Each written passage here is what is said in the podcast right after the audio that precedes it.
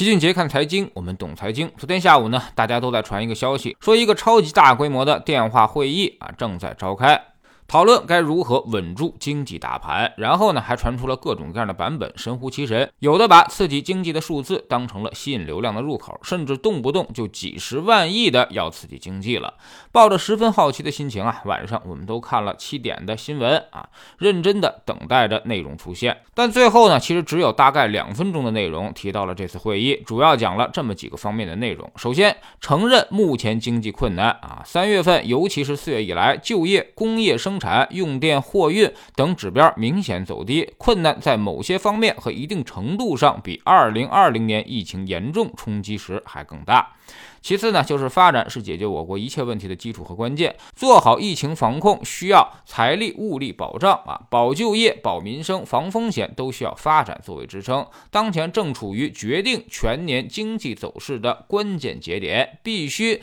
抢抓时间窗口，努力推动经济重新回到正常轨道。第三呢，就是着力保市场主体，以保就业、保民生，保护中国经济韧性，努力确保二季度经济实现合理增。增长和失业率尽快下降啊，保持经济运行在合理区间。要通过汇聚政策合力，稳住经济大盘。第四，要在做好疫情防控的同时，完成经济社会发展任务，全面把握防止单打一一刀切。要创造性工作，因地制宜，挖掘自身政策潜力。帮扶市场主体纾困，稳岗拓岗等政策能出尽出。对国企、民企、外企等各类市场主体，要一视同仁，充分调动各方面积极性和创造性，坚持用市场化办法、改革举措解决难题，进一步打通物流和产业链上下游衔接的堵点，推动复工复产。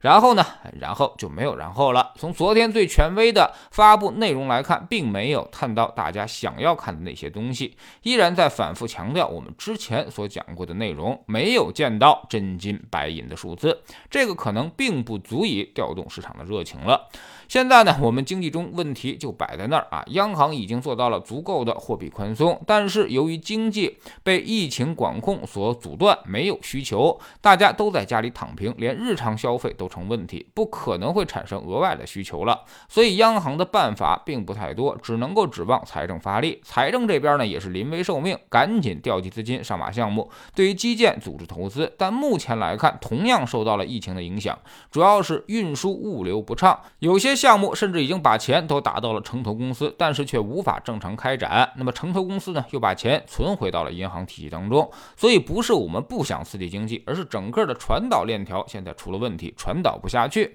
在疫情防控之下，一切都变得十分的拧巴，频繁消费和持续性日常消费现在是不太可能了。于是呢，我们就又把目光转向了房地产和汽车，这是一个家庭消费的大头支出。所以我们降低了利率，减免了购置税啊，目的呢就。是要通过这些可选消费来拉动经济增长。既然大家现在不能天天出去玩，不能够增加日常消费和服务性消费，那么就买买车、买买房，大概它就是这么一个逻辑。但同样的问题就是，现在大家对于经济的预期十分的悲观，对自己未来的收入预期也是十分的悲观啊。即便现在收入没有断流，他也已经不知道自己的老板还能够挺多久了。所以现在去花钱买车买房，大家是不敢的。这种政策刺激其实可能也十分有限，并不足以缓解市场的焦虑。所以从几次政策预期落空之后啊，得到的都是千篇一律的表态，缺乏真金白银的支持，市场可能还会向下调整。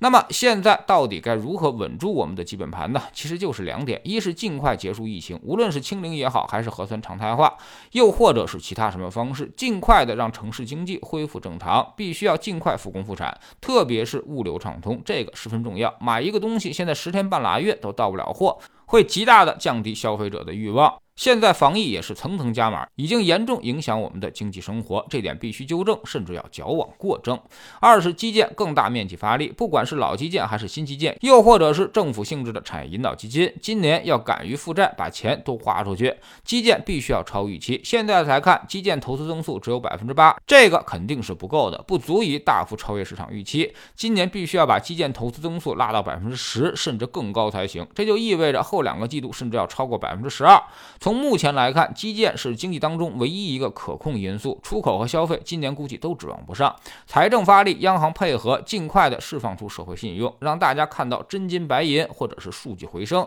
这一点至关重要。在知识星球秦杰的粉丝群里面，老齐这段时间也在密集的调研基金经理，大家都觉得这个位置已经是低点了，但是现在谁也不愿意行动加仓，为啥？说白了就是没有太多信心，缺乏数据上的支持，大家信心不足，都会倾向于等一等，宁可把仓位加到右侧，也不愿意提前行动抢跑，所以这就造成了当前的市场状况。但同样也说明，一旦市场出现明显的右侧信号，比如真金白银出现，社融回暖，释放信用，又或者业绩底开始出现。那么右侧反弹的速度可能会很快，所以有些人习惯在底部做 T 啊，那么这是一个非常坏的习惯。一旦市场拉升，他们会快速的被市场所抛弃，最后就光挨打，但没有吃到肉。我们总说投资没风险，没文化才有风险，学点投资的真本事，从下载知识星球找齐俊杰的粉丝群开始。新进来的朋友可以先看《星球置顶三》，我们之前讲过的重要内容和几个风险低但收益很高的资产配置方案都在这里面。在知识星球老齐的读书圈里，我们正在讲《置身事内》这本书。昨天我们详细的讲讲了一下。啊，什么叫做地方政府引导基金，